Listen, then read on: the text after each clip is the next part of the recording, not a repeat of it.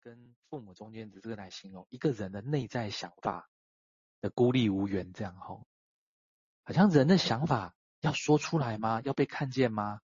像是一个婴儿，他好像需要，但是他又不喜欢这个需要，他依赖，但是不喜欢依赖，他寻求帮助，但是寻求帮助的同时，却可能更加感觉到无助感，这样子。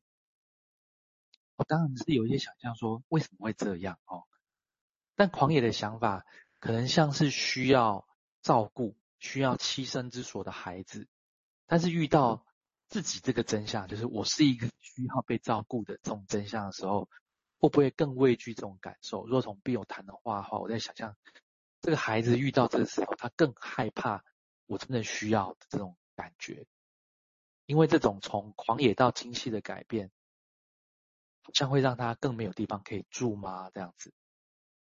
那以下我会引用一段这个其他呃论其他精神分析文章的里面的文字来说明哦。这是二零零九年哦，呃一个叫 Lawrence Brown 啊，他写了这个毕勇的自我心理学哦，这很有趣的一个题目。他认为毕勇也在谈 ego 的 psychology。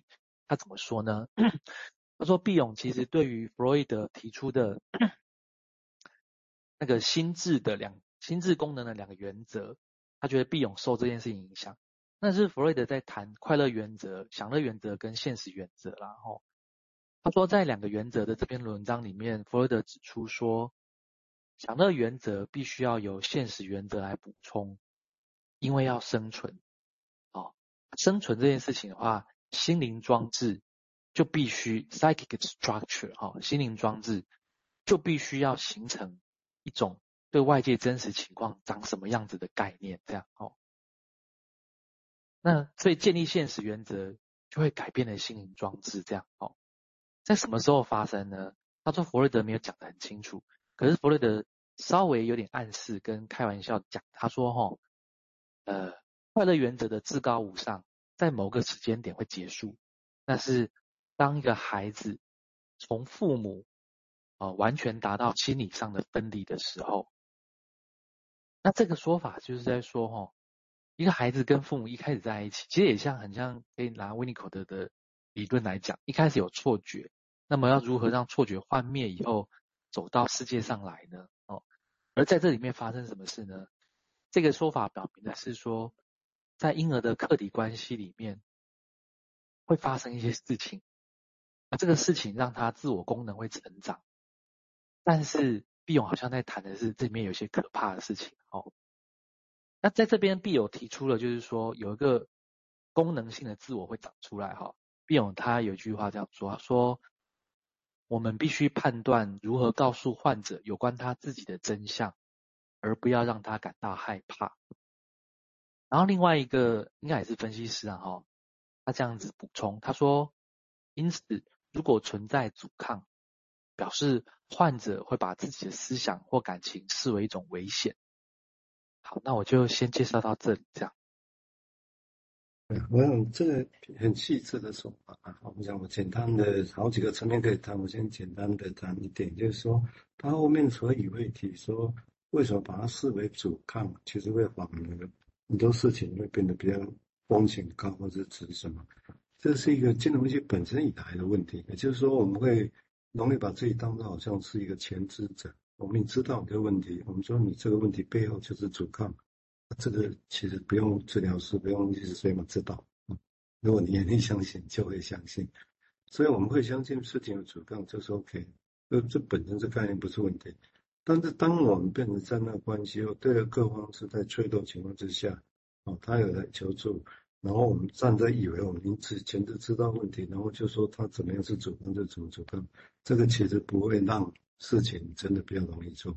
也就原本的那些他刚刚也提过的，是很原始的，wild，很狂野，他指那个很难说了啊。我想指的也许就比较不合现实，或者比较不用讲那种比较觉得不可思议的，或者所谓的 psychotic part 的那些想法。哦，不是用现实可以理解的那些东西，那材料怎么可能？你把它说你是阻抗，你把你赶快出来吧，让我们认识你，你就是这个这个，它就会改变。不可能了，别去去做不可能。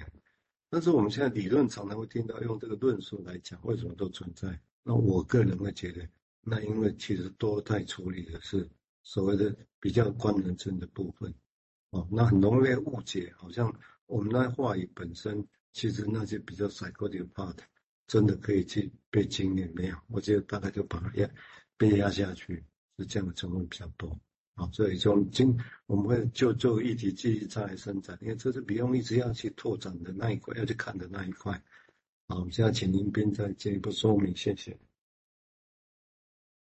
好，谢谢蔡医师跟佑铭。呃，刚刚的一开始的这样的一个问题哦，大家大家很习惯听哦。如果今天分析常在想事情或回答问题的模样哦，当。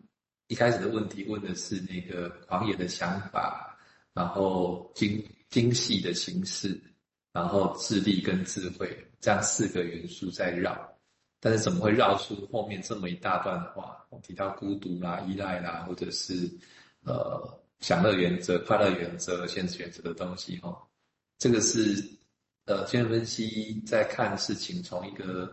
从一个文字表面的意思哦，开始要去整理的是整个人在经历这些事情当中，包括我们一直学到的一些潜意识的经验跟知识来做处理。所以回答问题的样子是这个样子哦。然后我们再回来挑出两个事情来想，就刚刚用李医师念到最后一个部分哦，一个是真相，一个是害怕。那刚刚蔡医师提到阻抗。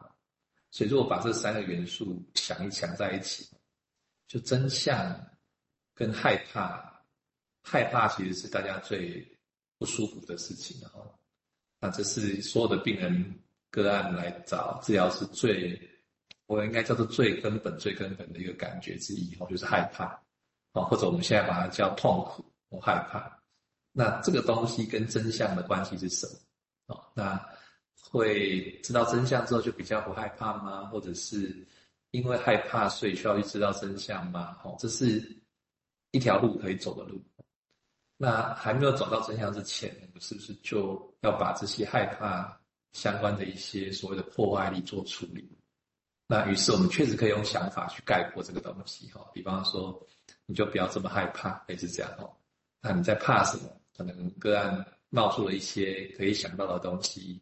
然后我们就用一个想法去盖住它，或者引导它这样。但确实有一块哦，就是刚刚才是提到的，但是没有办法完全说出来的时候，那些东西怎么办？我们以为就是在害怕这个，就去处理那个害怕的病人说出来的源头。可是还没有说出来的害怕，就该找地方去放，而不是把它把它捅包，然后说啊就是这样子。的事情让你害怕哦，这是过去我们最常用的方式了，因为那个害怕产生的紧急度是很高的，所以治疗师就也很想要赶快把它控制下来。哦，这是这是最最原始的一个环节了哈，从害怕到真相中间要经过的事情这样，所以呃，从一开始的智力啊、智慧啊，或者我们用很多想法在处理的一些内容，其实有一个。很重要的部分，其实就是要去理解跟处理这个害怕。问题也来了哈，那当个案说害怕，我们到底听的是什么？个案在讲的是什么？哦，就是说，它可以是一个很抽象的想法，我在害怕，是一个隐喻这样。那也可能是很真实的，我就是很怕，心跳加快，呼吸急促，赶快要先稳定下来。哦，跟一个人不疾不徐的说我在害怕，这两个其实是不太一样的事情。那重点是这样的一个表现，我们怎么去解读或者叫判断，然后治疗师怎么样再给予适当的介入跟理解或甚至处理，就会变成是一个一个很精细的一个组合的过程哦，大概是这样的概念。好，我大概先把这一些标定出来了。OK，谢谢啊。我看这天我在后面他会再细谈，但是我跟着前面的说，就说我们的设想一下。人的一个他认为是比较狂野的、比较不可思议的想法。如果我们借的语言像要像建构城堡一样，要把它给围起来，除非我们相信我们的语言就可以把它消化掉。但是其实没有那么容易。他要讲的是这个，所以最后可能就是把它围起来，isolate 起来，